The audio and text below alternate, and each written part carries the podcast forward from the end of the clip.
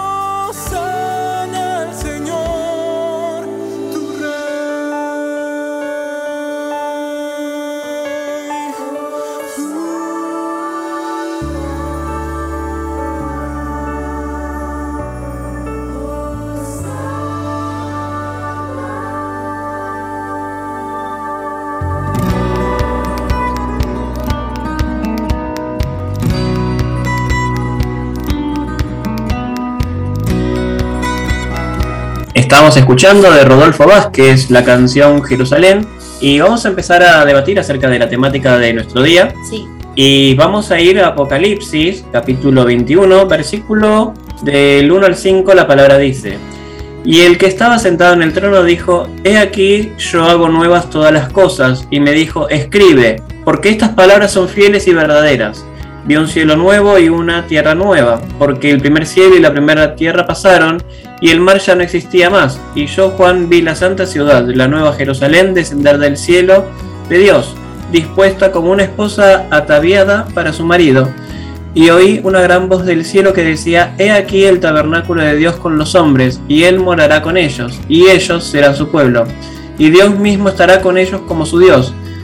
Enjugará Dios todas las lágrimas de los ojos de ellos, y ya no habrá muerte, ni habrá más llanto, ni clamor, ni dolor, porque las primeras cosas pasaron. Y el que estaba sentado en, el, sentado en el trono dijo, He aquí, yo hago nuevas todas las cosas, y me dijo, escribe, porque estas palabras son fieles y verdaderas. Bueno, eh, la creación presente ha sido gravemente afectada por el pecado, eso nos dice en Isaías 24, eh, versículo 5. Por esa razón, lo que Dios va a hacer no es una restauración de la vieja creación, sino una completamente nueva. Y el apóstol Pedro anunció esto mismo en 2 de Pedro, capítulo 3, versículo 13, que dice, pero nosotros esperamos, según sus promesas, cielos nuevos y tierra nueva, en los cuales mora la justicia. Dios va a preparar un nuevo universo para los que habiten nuevas personas. En 2 de Corintios, capítulo 5, versículo 17, nos dice, de modo que si alguno está en Cristo, nueva criatura es. Las cosas viejas pasaron, he aquí todas son hechas nuevas. En Apocalipsis, eh, capítulo 21, versículo 2, y dice, y yo Juan vi la santa ciudad, la nueva Jerusalén descender del cielo de Dios, dispuesta como una esposa ataviada para su marido. Bueno, la nueva tierra debe tener también una nueva metrópolis que sustituya a la vieja Babilonia, ¿no? Y yo, Juan, vi la santa ciudad, la nueva Jerusalén, descender del cielo, que es lo que nos dice la Biblia. Dios había elegido a Jerusalén como la capital de su reino y decidió poner allí su nombre. Segunda de Crónicas, capítulo 33, versículo 7, nos habla sobre esto. Sin embargo, la Jerusalén actual se ha corrompido a través de los siglos y en Apocalipsis, eh, capítulo 11, versículo 8, es comparada con Sodoma y Egipto por su, eh, por su, pe- por su pecado, ¿no? También el apóstol Pablo comparó la Jerusalén actual con el viejo pacto, el cual da hijos para esclavitud. Y eso nos menciona, esta parte es mencionada en Gálatas, capítulo 4, versículo 25. Ujú. Pablo habló también de la Jerusalén de arriba y dijo de ella que es madre de todos nosotros y es libre. Esto está mencionado en Gálatas capítulo 4 versículo 26. Y según esto, la Jerusalén celestial ya existe en este momento presente y los creyentes que mueren van allí. En Hechos capítulo 12, versículo 22 y 24 vemos, sino que os habéis acercado al monte de Sión, a la ciudad del Dios vivo, Jerusalén la celestial, a la compañía de muchos militares de ángeles, Millares. muchos millares de ángeles, a la congregación de los primogénitos que están inscritos en los cielos, a Dios el juez de todos, a los espíritus de los justos hechos perfectos, a Jesús el mediador del nuevo pacto y a la sangre rociada que habla mejor que la de Abel. Bueno, en cuanto a la nueva, a la nueva Jerusalén, se nos dice que es santa, y algo que también la distingue de la Jerusalén actual, eh, será santa porque no entrará en ella ninguna cosa inmunda o que hace abominación y mentira. Esto lo vemos en Apocalipsis, capítulo 21, versículo 27. Y nos cuesta mucho imaginarnos una ciudad así. Hasta ahora el hombre ha fracasado en todos sus intentos de crear ciudades justas, donde no haya mentiras, negocios deshonestos, corrupción política, sobornos, violencia, inmoralidad sexual. Eh, hay muchos países del mundo en los cuales eh, se ven todos este tipo de cosas, donde pareciera que por más que se conozca la palabra de Dios en algunos lugares del mundo, eh, hacen caso omiso de, la palabra misma y ves casos de cosas y tanta corrupción que, que prácticamente asusta. Sí. Y bueno, existe una ciudad así, pero no está en este mundo, sino que está en el cielo. Pero ahora Juan la ve descender del cielo de Dios y no es una ciudad creada por el hombre, sino por Dios mismo. Y eso es lo que la hace tan diferente. Sorprendentemente Juan pasa ahora a describir la ciudad como una esposa, dispuesta como una esposa ataviada para su marido. Y en realidad esto nos debería, No. no nos debería sorprender. Anteriormente Satanás había presentado su malvado proyecto que consistía en una ciudad, la Gran Babilonia y una mujer, la Gran Ramera, pero ahora tenemos aquí el proyecto original de Dios que Satanás había intentado imitar, ¿no? La Nueva Jerusalén y la esposa del Cordero. Sí, el tema de la esposa del Cordero que se había preparado para las bodas apareció antes en Apocalipsis capítulo 19, desde el versículo 7 al 8. Pero ahora va a ser descrita más detalladamente. La imagen está tomada de una boda judía cuando la esposa se preparaba luciendo sus mejores galas, esperando la venida del esposo para llevarlo a las bodas y después a su nuevo hogar. En Apocalipsis capítulo 21 versículo 3 que nos dice, y oí una gran voz del cielo que decía, He aquí el tabernáculo de Dios con los hombres, y Él morará con ellos, y ellos serán su pueblo, y Dios mismo estará con ellos como su Dios. Juan escucha una voz y la figura vuelve a cambiar. Ahora se trata del tabernáculo de Dios con los hombres. Esto nos recuerda que en el Antiguo Testamento el tabernáculo era el lugar donde Dios se encontraba con su pueblo, pero también donde Él manifestaba su presencia y su gloria. Por lo tanto, en la Nueva Jerusalén, Dios morará con ellos, pero no lo hará con las tremendas limitaciones con las que lo hacía en el orden antiguo, cuando el tabernáculo tuvo que ser levantado fuera del, camp- del campamento y en el que solo podía entrar el sumo sacerdote hasta el lugar santísimo un solo día del año.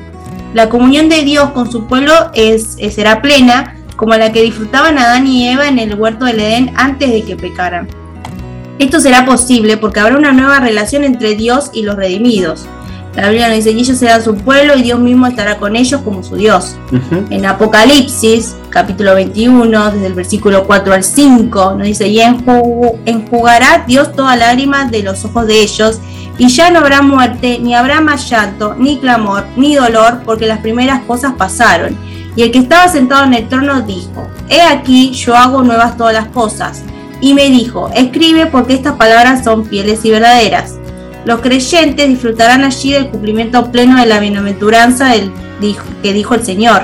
En Mateo capítulo 5, versículo 4, nos dice, bienaventurados los que lloran porque ellos recibirán consolación. Y bueno, la historia de la humanidad está plagada de, de llanto, de clamor, de dolor y todos estos aspectos trágicos producidos por el pecado. Pero bueno, Cristo cargó con todos ellos en la cruz. En Isaías capítulo 53, versículo 5 dice, Mas el herido fue por nuestras rebeliones, molido por nuestros pecados. El castigo de nuestra paz fue sobre él, y por su llaga fuimos nosotros curados. En la nueva creación no habrá motivos para llorar, no habrá malas noticias, no habrá accidentes, enfermedades, frustraciones, muerte. Y como dijo Pablo, sorbida es la muerte en victoria en Primera de Corintios. La razón por la que estas cosas se acabarán para siempre es porque las primeras cosas pasaron. Un nuevo ciclo se abre que no tiene nada que ver con el anterior y una nueva etapa en la que seremos libres de todas las consecuencias del pecado, libres de nuestra naturaleza cálida, de toda debilidad, de factores hereditarios y de todo entorno adverso. Seremos libres y santos con una mente y un cuerpo nuevos para poder servir a Dios. Y atrás van a quedar todas las frustraciones del pasado, todos nuestros fracasos personales, familiares, matrimoniales, laborales, todos nuestros propósitos incumplidos, nuestras metas que no pudimos alcanzar, las relaciones que quizás arruinamos, las consecuencias de nuestras malas decisiones, las decepciones y desilusiones. Bueno, consecuencias eh, siempre del pecado, ¿no? Todo va a ser nuevo. Sí, sin duda es una promesa increíble y pudiera ser que algunos albergaran dudas de que tal cosa pudiera llegar a ocurrir y por eso es el mismo Señor, el que está sentado en el trono, quien hace esta promesa. Dice, he aquí yo hago nuevas todas las cosas y me dijo, escribe porque estas palabras son fieles y verdaderas. Bueno, ahí cuando dice son fieles y verdaderas dice que es una promesa, ¿no? Y es posible que Juan hubiera quedado tan impresionado por la visión que acaba de tener que se olvidó de seguir escribiendo, pero tenía que registrarlo todo porque eran palabras de Dios y por lo tanto fieles y verdaderas. Y Él es soberano y tiene toda la autoridad para hacer estas cosas.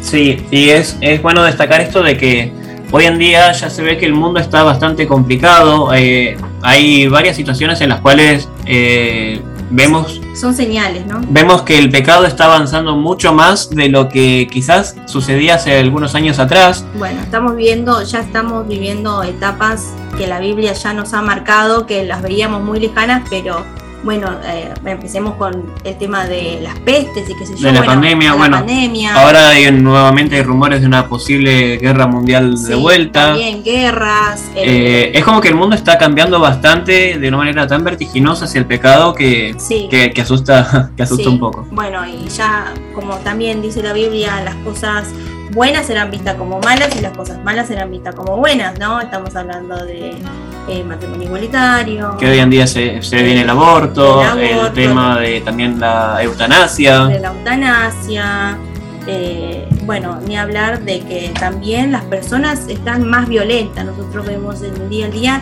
que hay cero tolerancia con, la otra- con el prójimo, como, por así decirlo, ¿no? Eh, se enoja porque te empujó, porque te miró mal, porque dijo algo, algo que el otro lo interpretó de manera equivocada. eh, violencia, violencia constante en, en la población Que, lejos está de la, de la idea original de, de Dios imaginado. Sí. Pastor, Sí, habría que agregar muchas cosas que no nos alcanza un programa, pero siempre decimos, no es que lo sabemos todo, pero les pintamos lo básico, un panorama como para honrar y respetar a la palabra y al Dios de la palabra. Es evidente que el clímax de la revelación de ese periodo que, que estamos mirando, tocando y analizando hoy el milenio, tiene que ver en las dos esferas que la Biblia, que el Espíritu Santo, que nuestro Padre Celestial nos enseñó a ver. La esfera natural y la esfera espiritual. Por supuesto, habla con tu ojo físico, vas a ver descender del cielo a la Jerusalén de Dios. Se tocaron algunas este, porciones en Apocalipsis, comenzando desde el capítulo 19, allí donde se narran los preliminares al descenso de esta gran ciudad para comenzar esa época que se conoce como el milenio. Eh, sería un, mil- un milenio diferente a todos los milenios que la humanidad pudo estar este, presenciando y modificando y viviendo a la vez. Lo cierto es, sabemos porque la Biblia dice que hoy la sociedad está siendo gobernada por el príncipe de las tinieblas, con todo su ejército infernal. Entonces hay que hacer algo necesariamente y no lo hace el hombre, lo hace el mismo Jesús, que desciende con sus santos ángeles para guerrear contra todas las naciones, la batalla del Armagedón.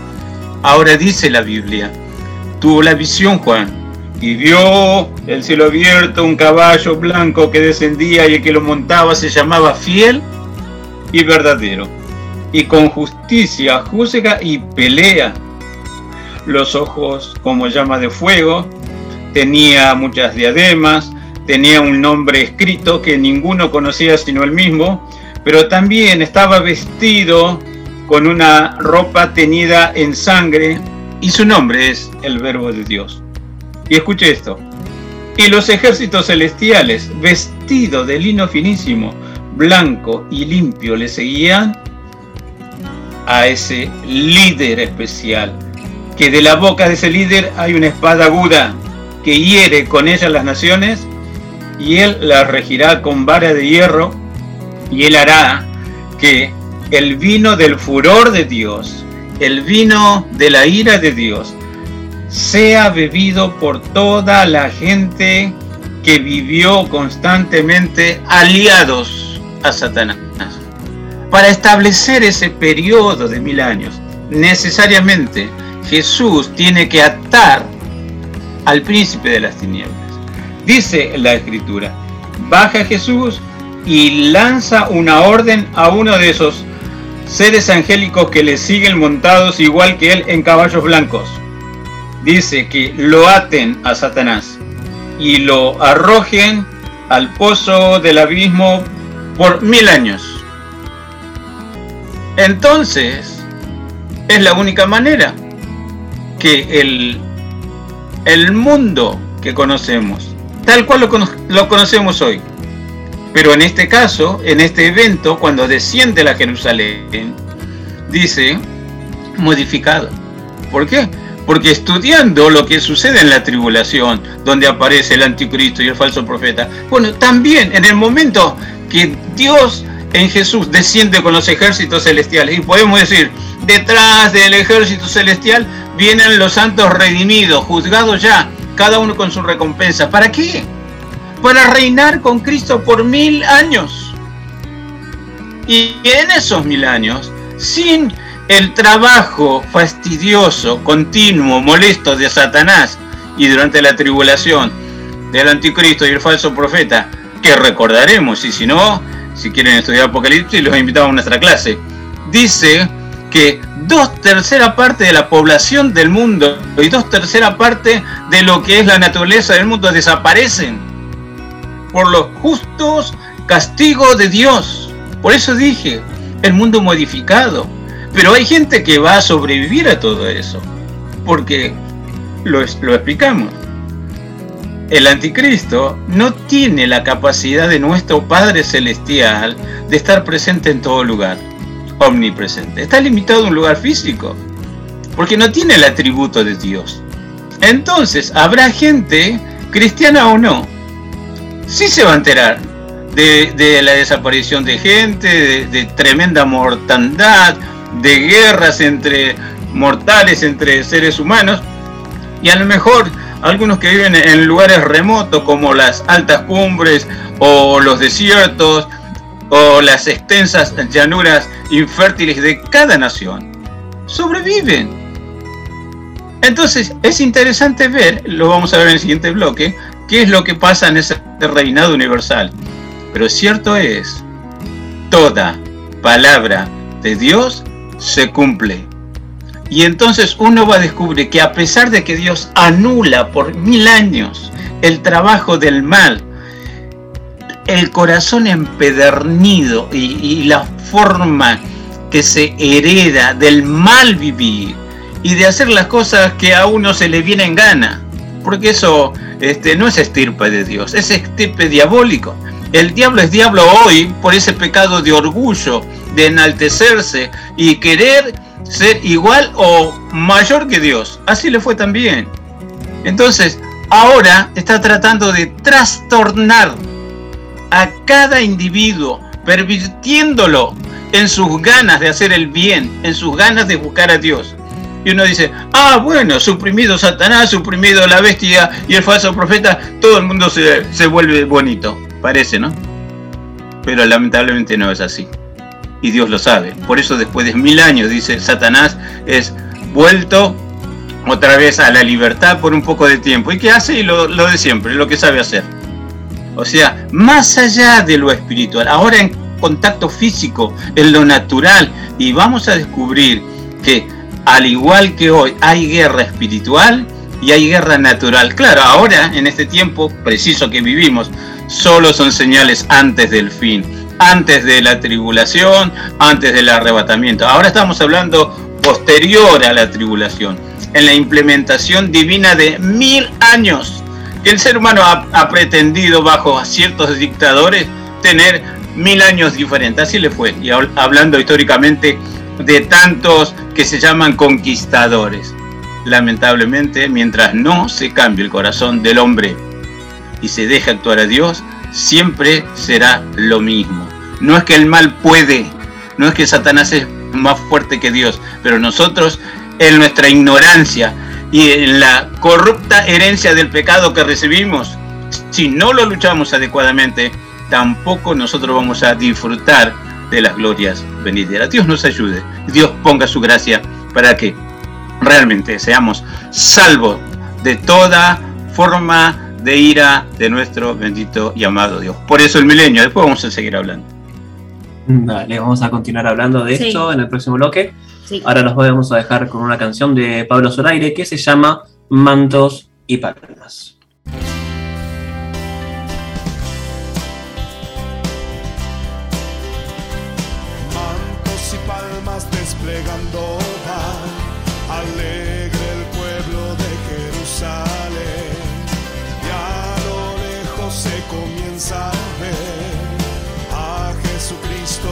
Llegando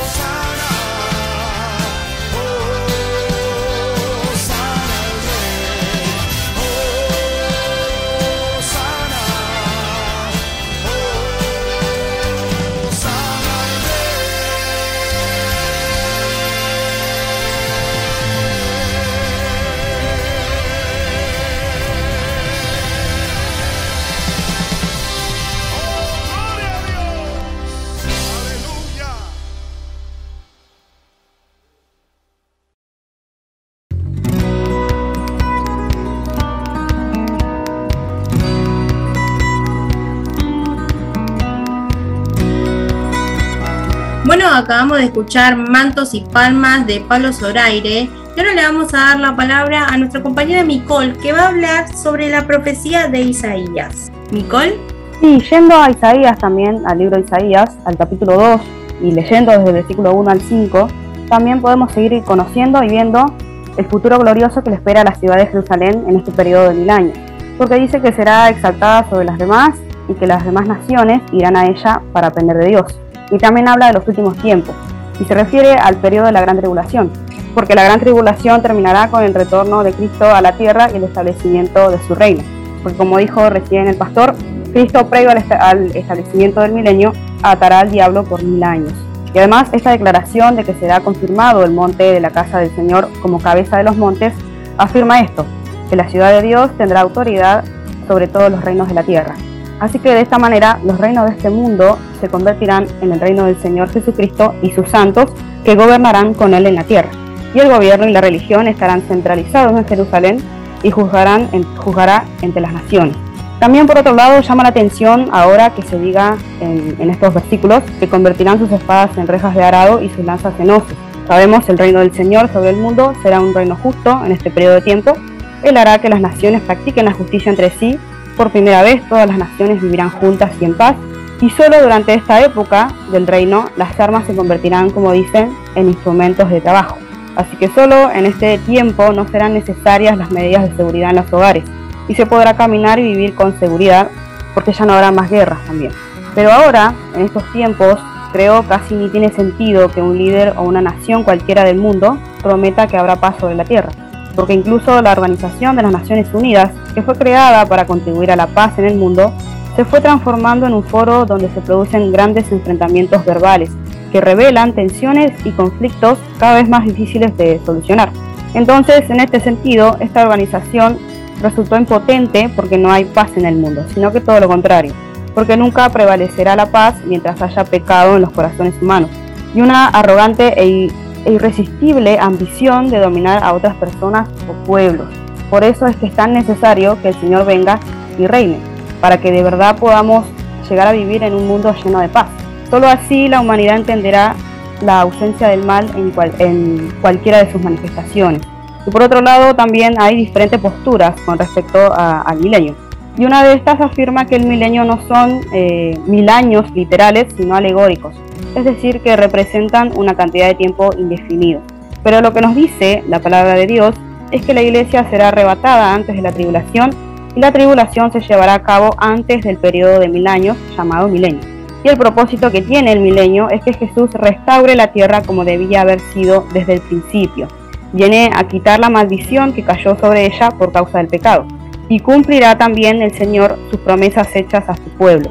Y participarán en el milenio los que lograron sobrevivir vivos a la tribulación sin dejar poner la marca de la bestia, los santos del Antiguo Testamento que resucitarán, los mártires de la tribulación, y la iglesia completa estará para gobernar junto con Cristo. Y además, por otra parte, también se habla de, los, de las bestias, los animales.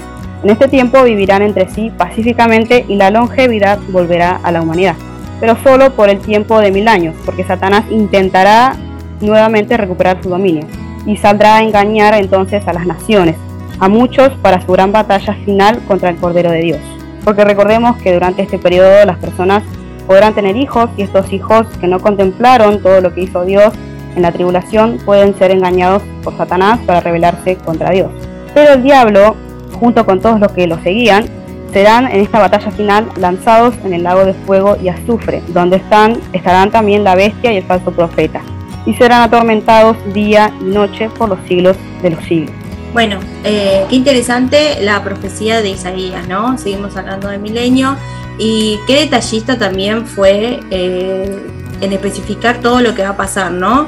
Y cómo eh, Dios mantiene su promesa y bueno, y al final el diablo después de ese periodo, con las personas que, que lo seguían también, van a ser echados al fuego, al lago de azufre. Sí, es importante ver también cómo Jesús va a tratar de, a tratar, no, lo hará de, recuperar lo, que, lo que fue su, creación, ¿no? Sí. Y, ver a la gente vivir como realmente era su, idea, como realmente era su plan, que, que se pueda vivir en cierta armonía, que no haya más guerras, que, que no haya pecados, que la gente no esté consumida por el pecado. Sí, y bueno, y también eh, el pe- eh, es pequeño gran detalle de que a pesar de que la iglesia de Dios va a ser arrebatada, la presencia de Dios eh, va, a- va a seguir continuando, porque dice que después, van a- después de la tribulación que se va a sufrir, las personas que sobrevivan eh, van a vivir en este periodo llamado milenio, ¿no? Y bueno, todavía la obra de Dios va a seguir continuando porque, como nos decía Nicole, que esas personas que sobrevivieron van a tener hijos y bueno, por ahí esos hijos que no sufrieron la tribulación pueden ser engañados por el diablo y sus secuaces, por así decirlo, pero igual Dios eh, sigue poniendo su mano santa sobre toda esa situación. Aún hay oportunidades. Aún hay oportunidades, después de todo lo que va a pasar, aún hay oportunidades.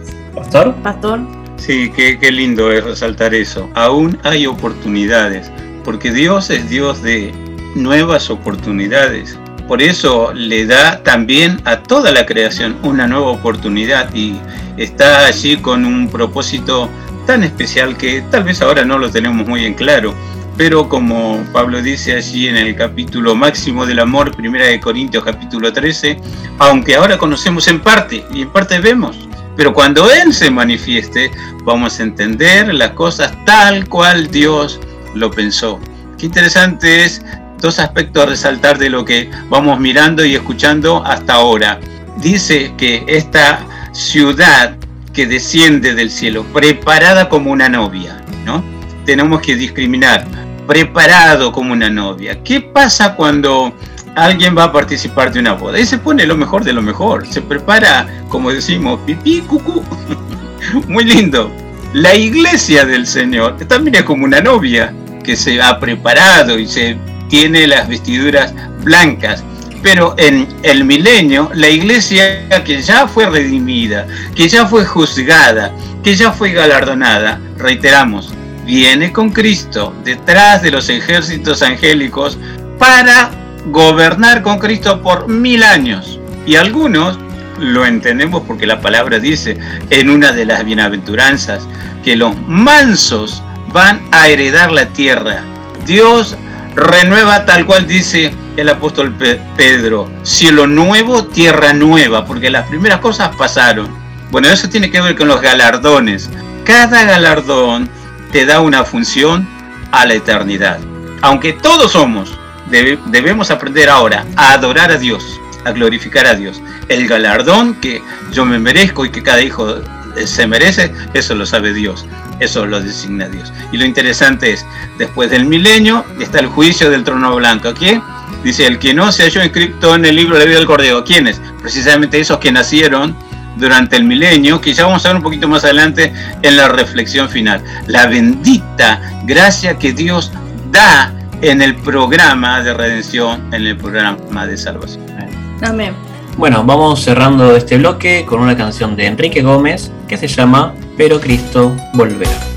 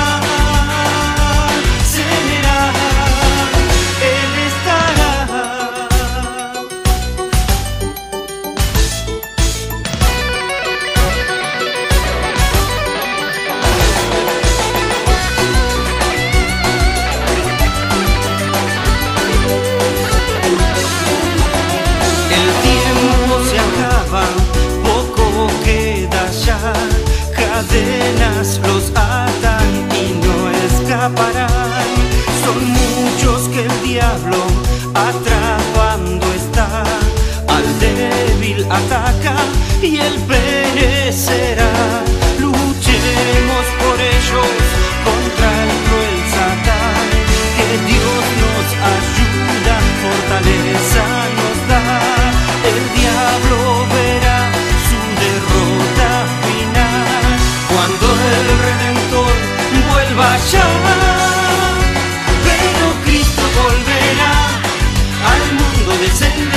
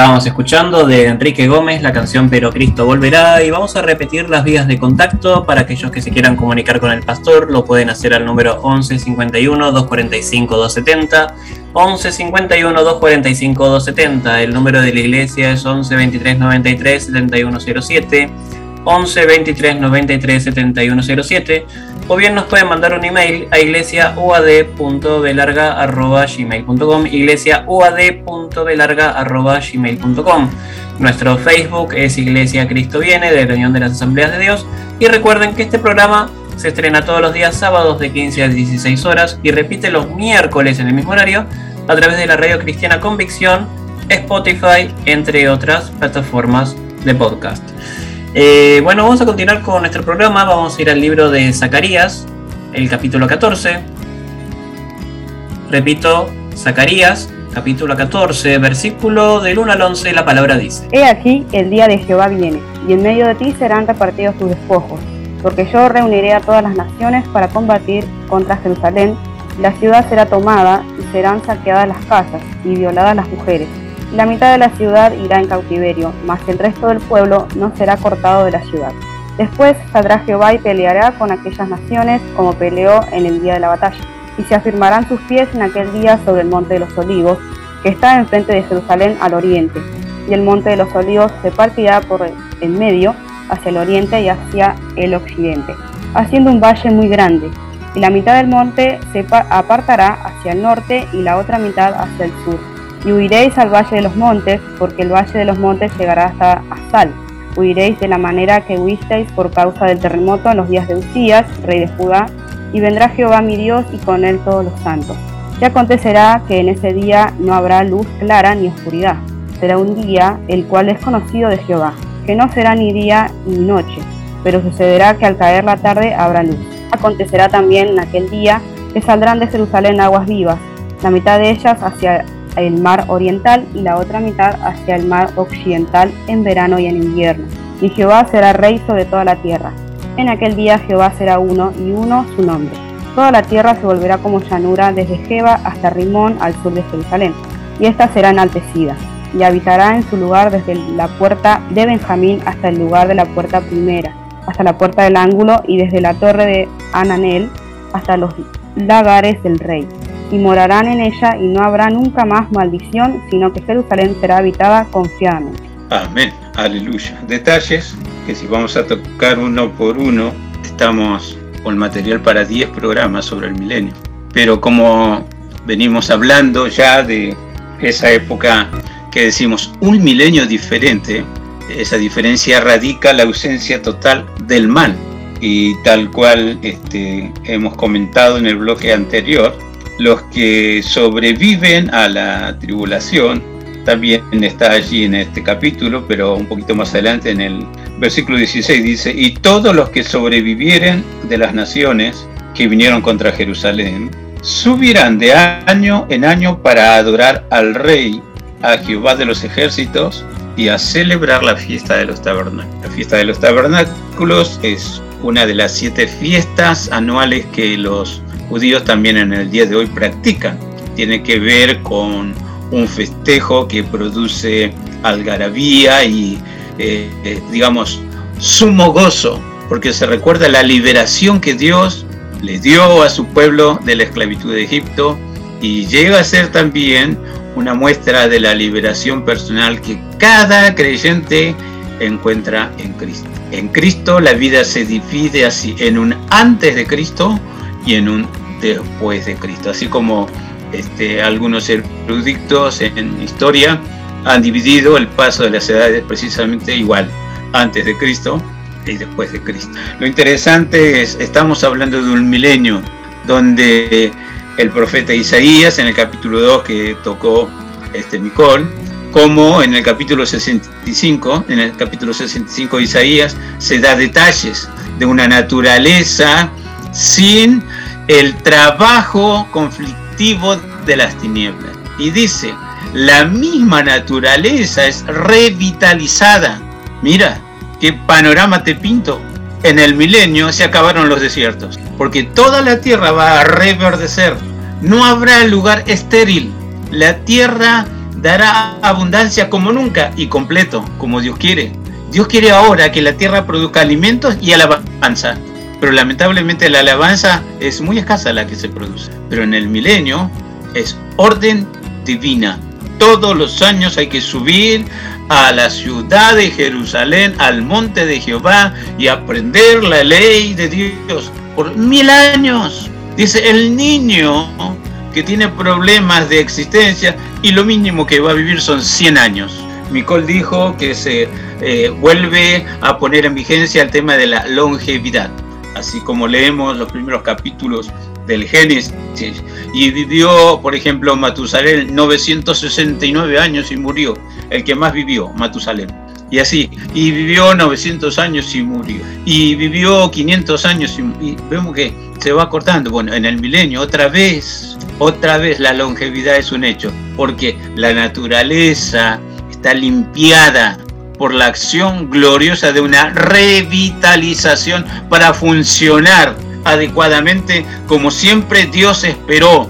Hasta podemos decir, como en la época del jardín del Edén, que disfrutó Adán y Eva antes de caer en desobediencia. Dios tiene maravillas. Dice, un niño jugará con el áspid o las serpientes y le gustará visitar a ver dónde vive este, la viborita. Dice, no habrá problemas.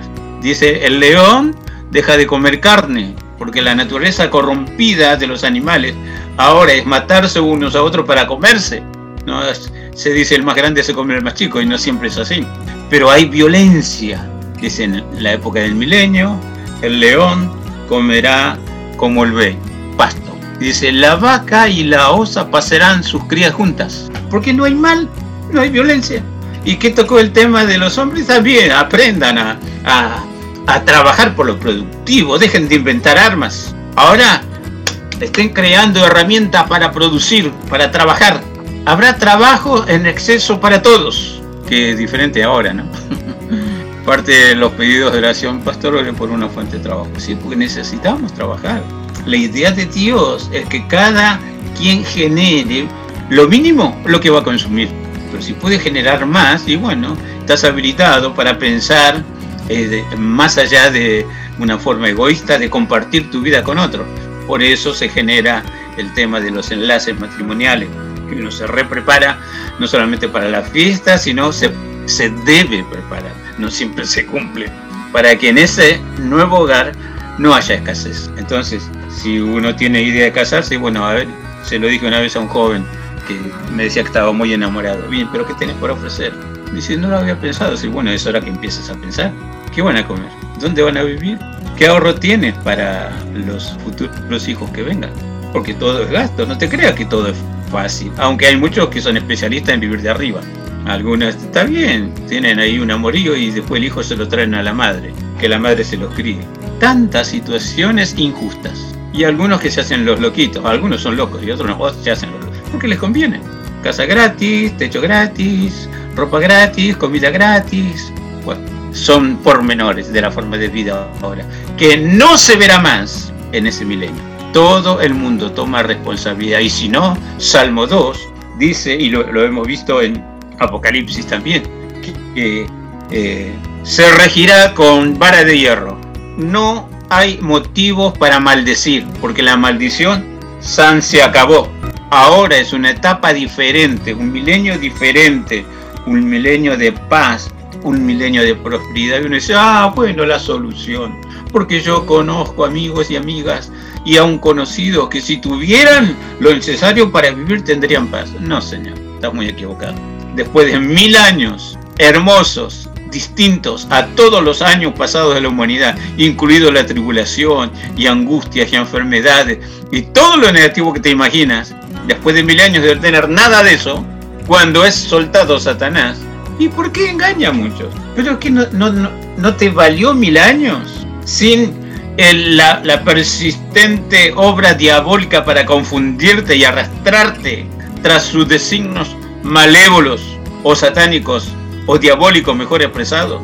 ¿Por qué le haces caso? Bueno, la última que Satanás le hace a Dios. No se trata de una nueva batalla de Armagedón, ni de una nueva guerra mundial, porque lisa y llanamente dice así, Dios los mata con el espíritu de su boca, punto. San se acabó.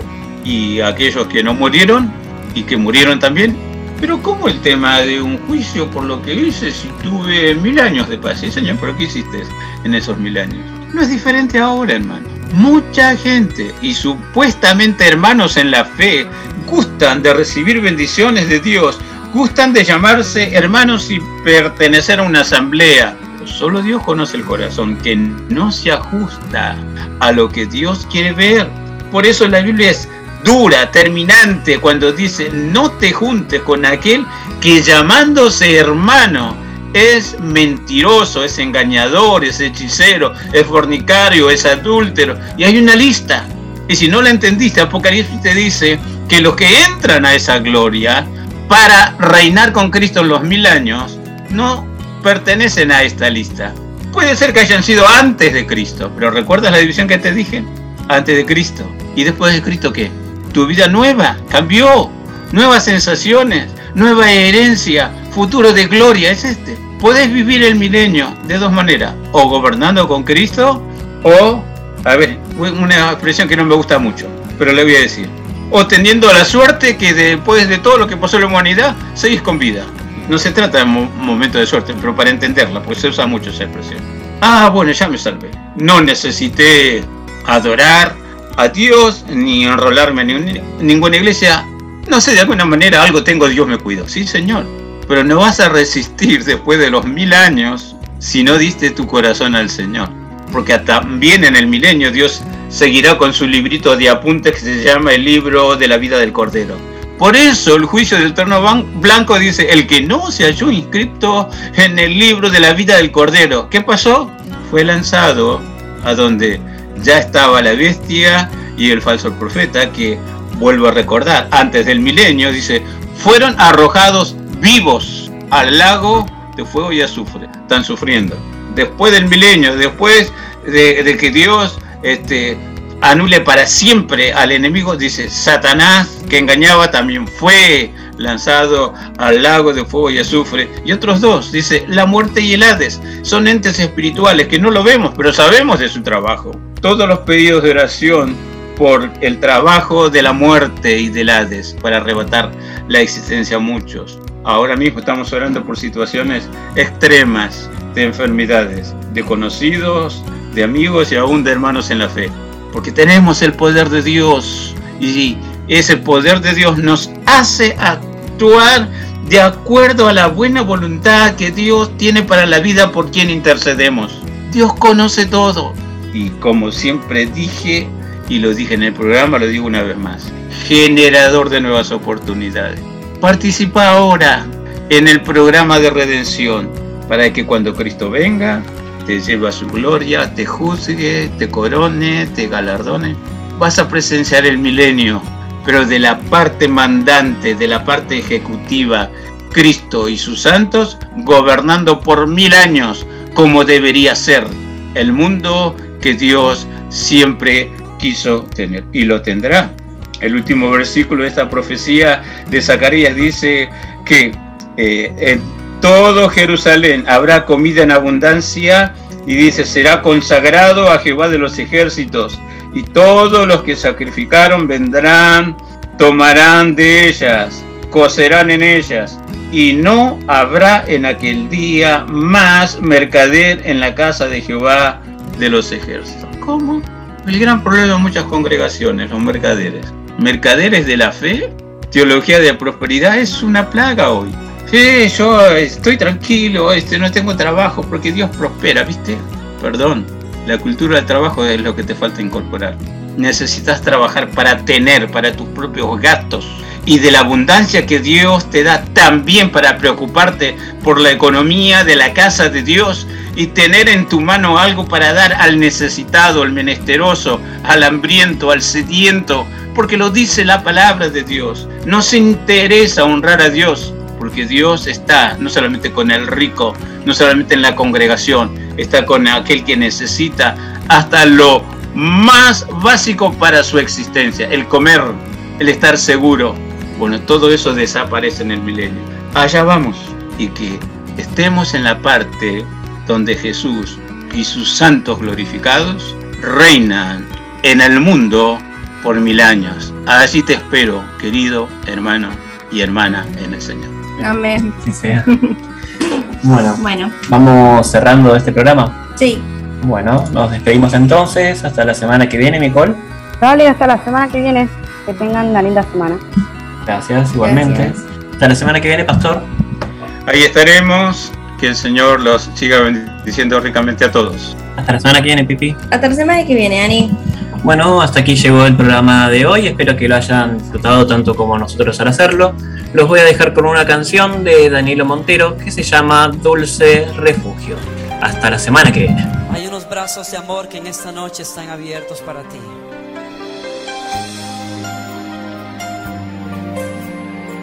Son los brazos del dulce amor del Señor. Dulce refugio en la tormenta es Jesucristo el Salvador. Él me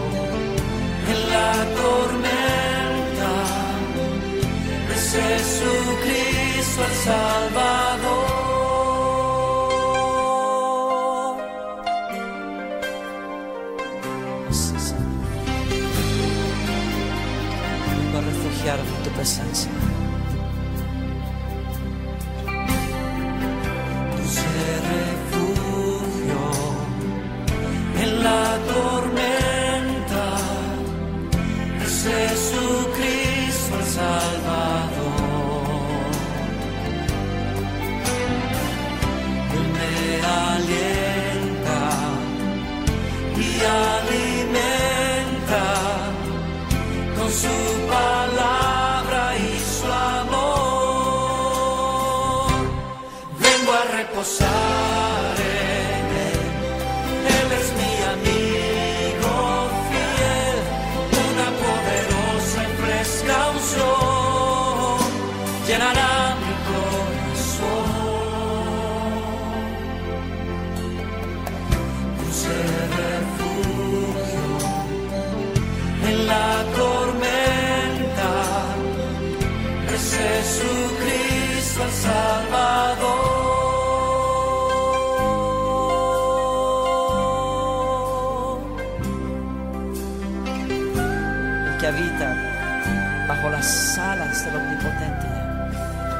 No temerá mal alguno.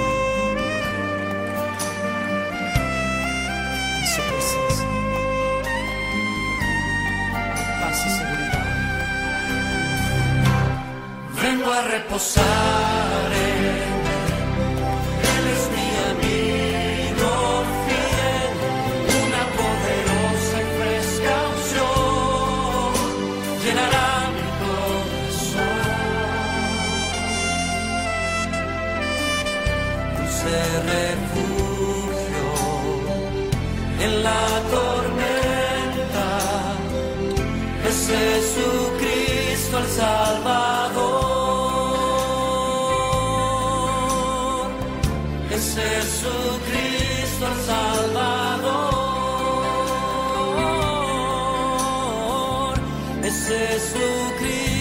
salva.